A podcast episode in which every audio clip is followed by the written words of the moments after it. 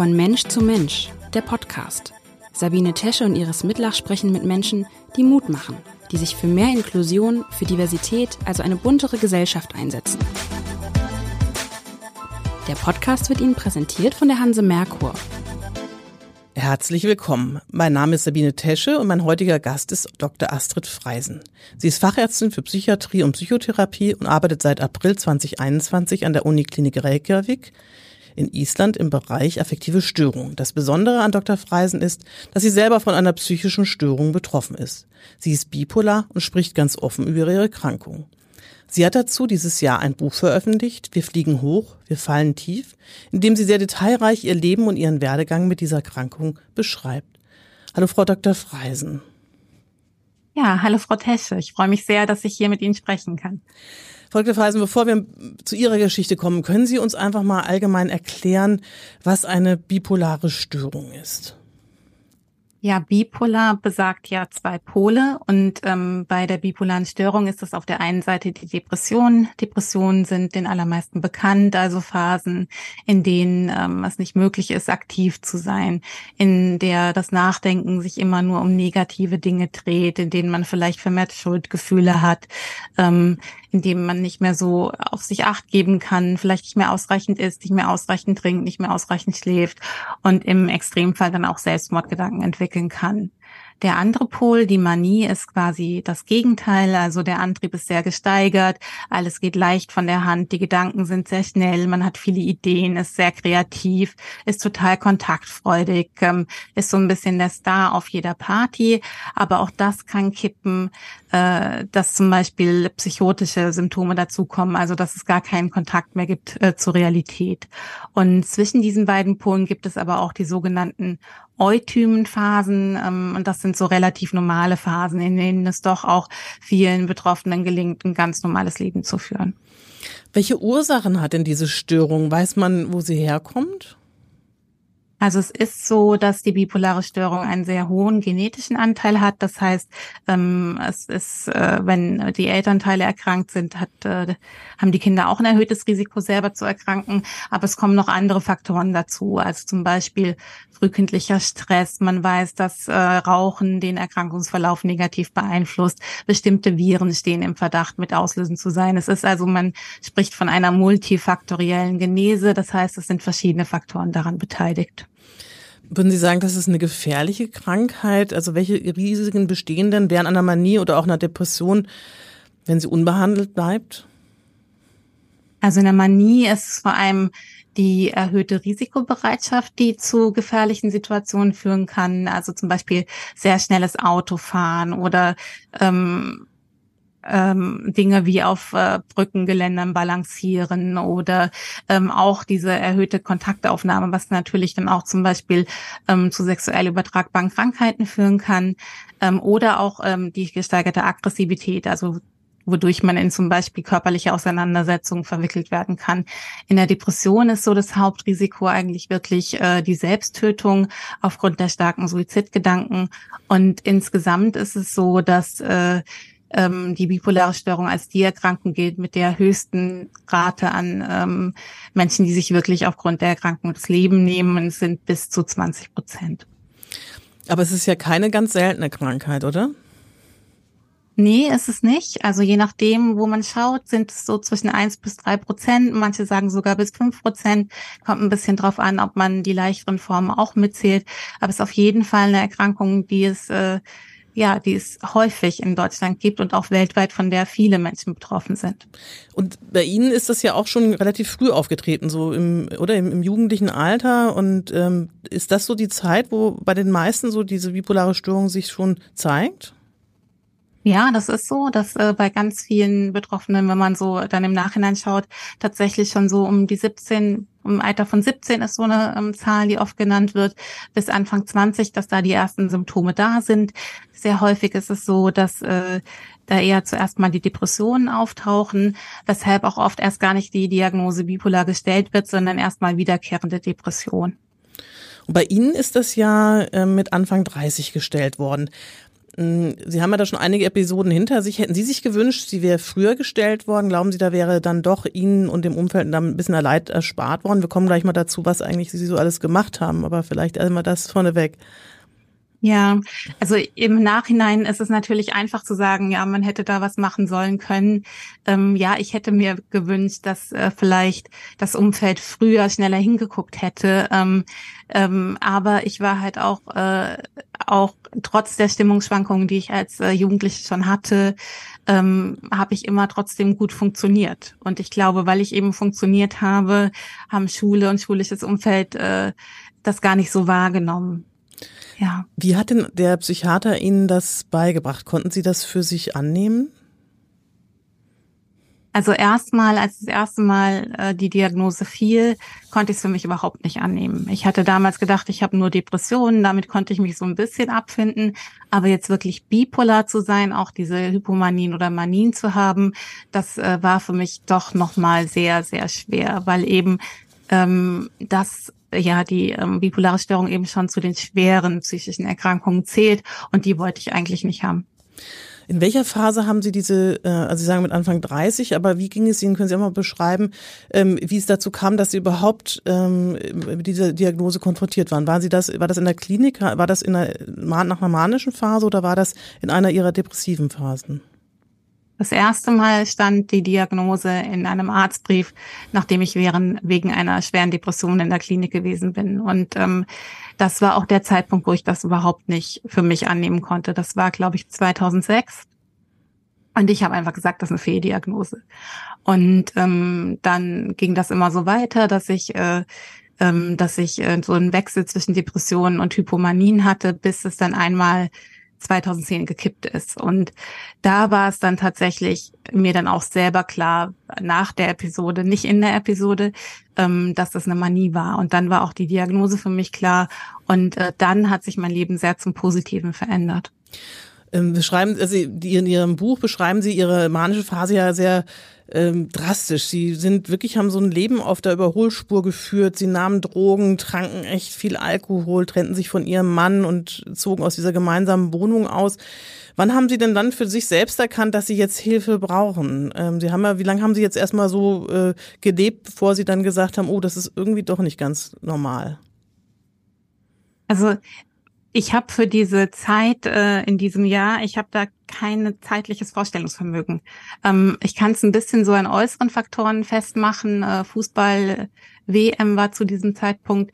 Ähm, aber ähm, wie lange das jetzt wirklich war, ich glaube von Mai bis August war die schlimmste Zeit, also vier, fünf Monate.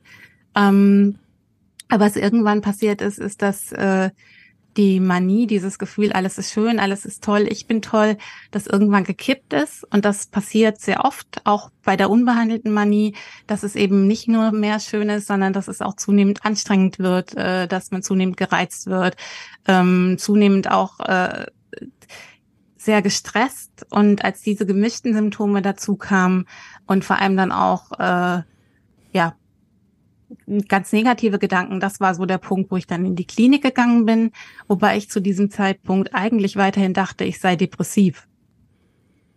Und äh, haben Sie viel Unterstützung von Ihrem Mann auch bekommen in der Zeit?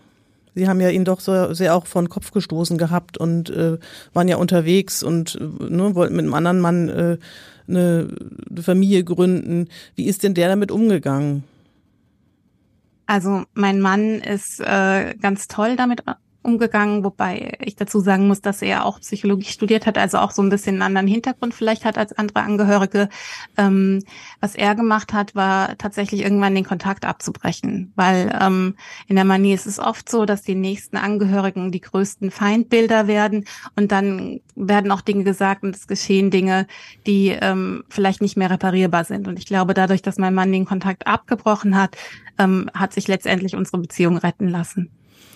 Wie ist es überhaupt so, weil wenn Sie sagen, die Angehörigen sind ja sehr betroffen, also nicht nur der Bipolare selber äh, muss mit dieser Erkrankung fertig werden, sondern ja auch die Betroffenen, das betroffene Umfeld.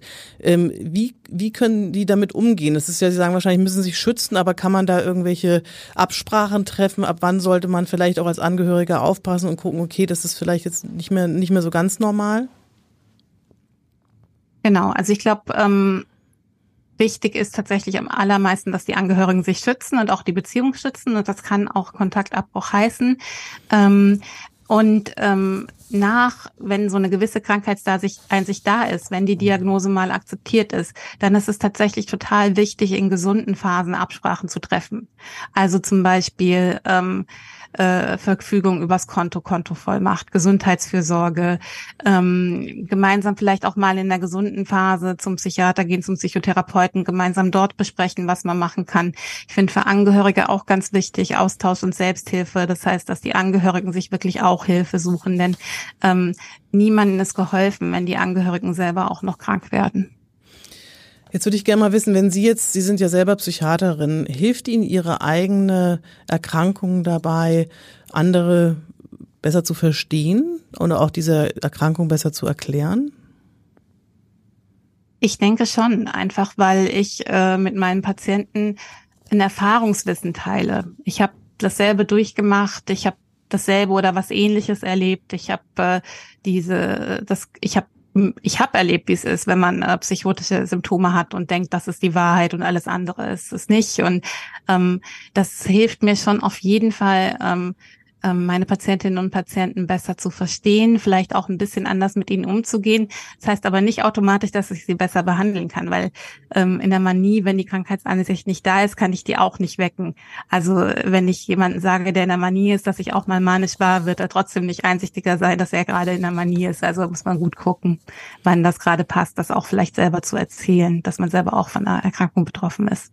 Welche Möglichkeit hat man denn überhaupt mit dieser Erkrankung dann zu leben? Gibt es da gute Einstellmöglichkeiten? Möglichkeiten? Was sind denn so die Parameter, die man braucht, um damit ganz gut zurechtzukommen?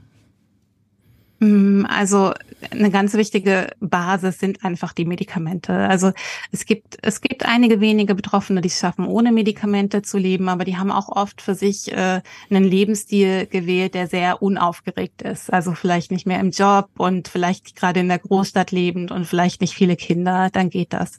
Ähm, die allermeisten benötigen aber Medikamente als eine wichtige Basis. Das Zweite, was total wichtig ist, ähm, ist ähm, wirklich viel über die Erkrankung zu wissen. Also es ist schon eine Erkrankung, wo Betroffene viel auch selber tun können. Und äh, bei mir heißt das zum Beispiel, dass ich ganz regelmäßig lebe. Also ich habe regelmäßige Aufstehzeiten, regelmäßige Schlafenszeiten. Ich äh, mache die Nächte nicht mehr durch. Ich äh, verzichte auf Überlandflüge mit viel Zeitverschiebung. Ähm, das heißt, heißt, ich muss schon so ähm, ja eben ein bisschen so das Gegenteil vom Leben auf der Überholspur machen, um äh, stabil zu bleiben. Jetzt ist es ähm, ja so, dass Sie ähm, relativ in die Offensive gegangen sind mit Ihrer Erkrankung. Also normalerweise psychische Erkrankung ist ja noch ein absolutes Tabuthema, ähm, wird auch gerne, wird man stigmatisiert mit so einer Erkrankung. Wann haben Sie sich entschieden dazu zu sagen, okay, ähm, das ist mir jetzt egal, ich gehe in die Offensive? Ähm, ich habe irgendwann gemerkt, dass dieses mich immer verstecken und diesen wichtigen Part von mir zu verstecken, dass das nicht mit zu mir passt. Ich bin eher jemand, der sehr offenherzig ist, äh, der so Gefühle auch nach außen trägt und ähm, mich immer für diese Erkrankung, die ich mir nicht ausgesucht habe und für die ich nichts kann, die zu verstecken und mich dafür schämen zu müssen. Irgendwann habe ich so gemerkt, das funktioniert auch nicht. Das macht mich krank, dass ich das so so verberge. Und ähm, habe aber schon gewartet äh, mit der Offensive, bis ich so die wichtigsten Sachen auch in meiner Ausbildung, in meinem Beruf abgehakt hatte. Also Facharztweiterbildung fertig, Doktorarbeit fertig, unbefristeter Arbeitsvertrag, weil ich schon Angst vor Stigmatisierung am Arbeitsplatz hatte. Und ähm, dann habe ich äh, dann ging es eigentlich recht schnell vom ersten Vortrag zur Gründung der selbstbetroffenen Profis, also auch von anderen Menschen, die im Gesundheitswesen und betroffen sind.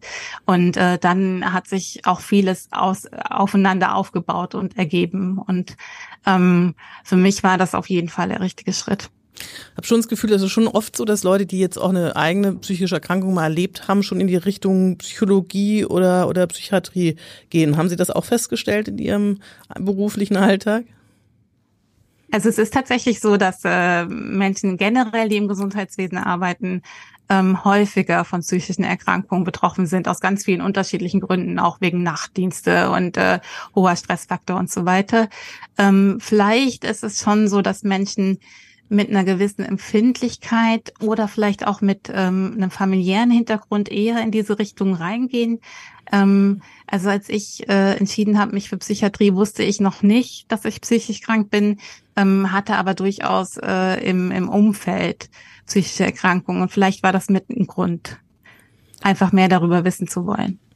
Sie haben sich jetzt ja auch recht offensiv, ähm, beziehungsweise Sie haben es offen gemacht, auch Ihrem Arbeit gegenüber, Arbeitgeber in Island gegenüber, dass Sie bipolar sind. Wie haben die dort darauf reagiert? War das auch äh, für Sie erstmal eine ganz, waren Sie ein bisschen ängstlich davor oder war das für Sie eigentlich ganz, ähm, eine ganz bewusste Sache, die sollen mich damit nehmen?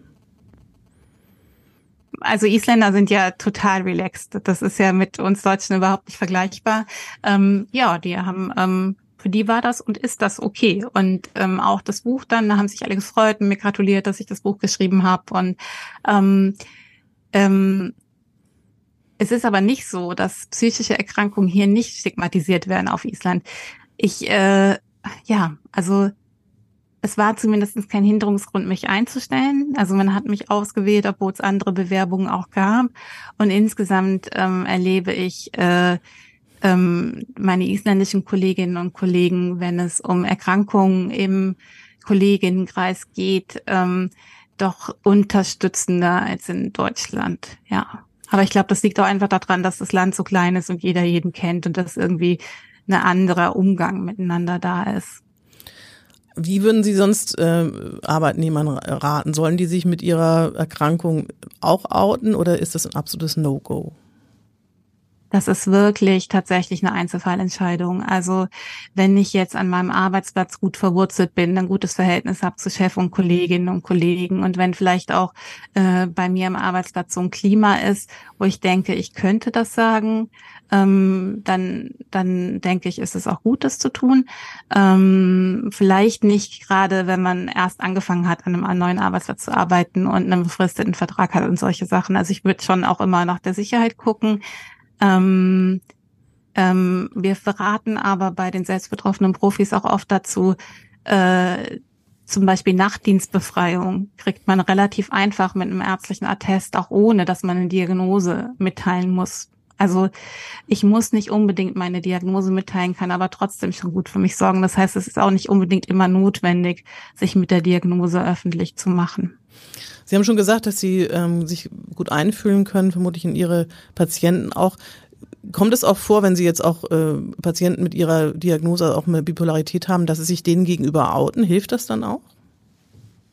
Ähm, manchmal mache ich das, ähm, vor allem in äh, länger werdenden Patientenkontakten und das ähm, vor allem um so ein bisschen zu signalisieren, okay, ähm, ich habe die Erkrankung auch, aber ich funktioniere und lebe doch relativ normal. Das heißt, es ist ein normales Leben, ein Arbeiten, ähm, eine Beziehung möglich mit bipolarer Störung sozusagen, dafür so ein bisschen Modell zu stehen oder eben auch ähm, einfach zu sagen, ja, es kann weitergehen. Also gerade nach einer schweren Depression oder auch nach einer Manie, äh, wenn auch so die Scham kommt und das Gefühl, ich kann gar nichts mehr leisten. Also dann sozusagen doch, es kann weitergehen und es kann gut weitergehen. Das glaube ich, kann ich schon ganz gut an meine Patientinnen und Patienten weitergeben. Vielen Dank, Frau Dr. Freisen, für Ihre Offenheit. Ich hoffe, dass ganz viele Menschen Ihr Buch lesen und dort auch Verständnis für diese Erkrankung bekommen. Es gibt ja auch diverse Selbsthilfegruppen zu diesem Thema, auf die Sie in Ihrem Buch hinweisen. Und äh, falls ein Zuhörer oder eine Zuhörerin noch mehr Informationen dazu bekommen möchte, lesen Sie das Buch. Es ist wirklich eine gute Hilfe, sowohl für Erkrankte als auch deren Angehörigen. Super. Ja, ich bedanke mich auch für das schöne Gespräch. Dieser Podcast wurde Ihnen präsentiert von der Hanse Merkur. Weitere Podcasts vom Hamburger Abendblatt finden Sie unter abendblatt.de slash podcast. Hier finden Sie auch alle aktuellen Podcast-Themen und unseren neuen Podcast-Newsletter.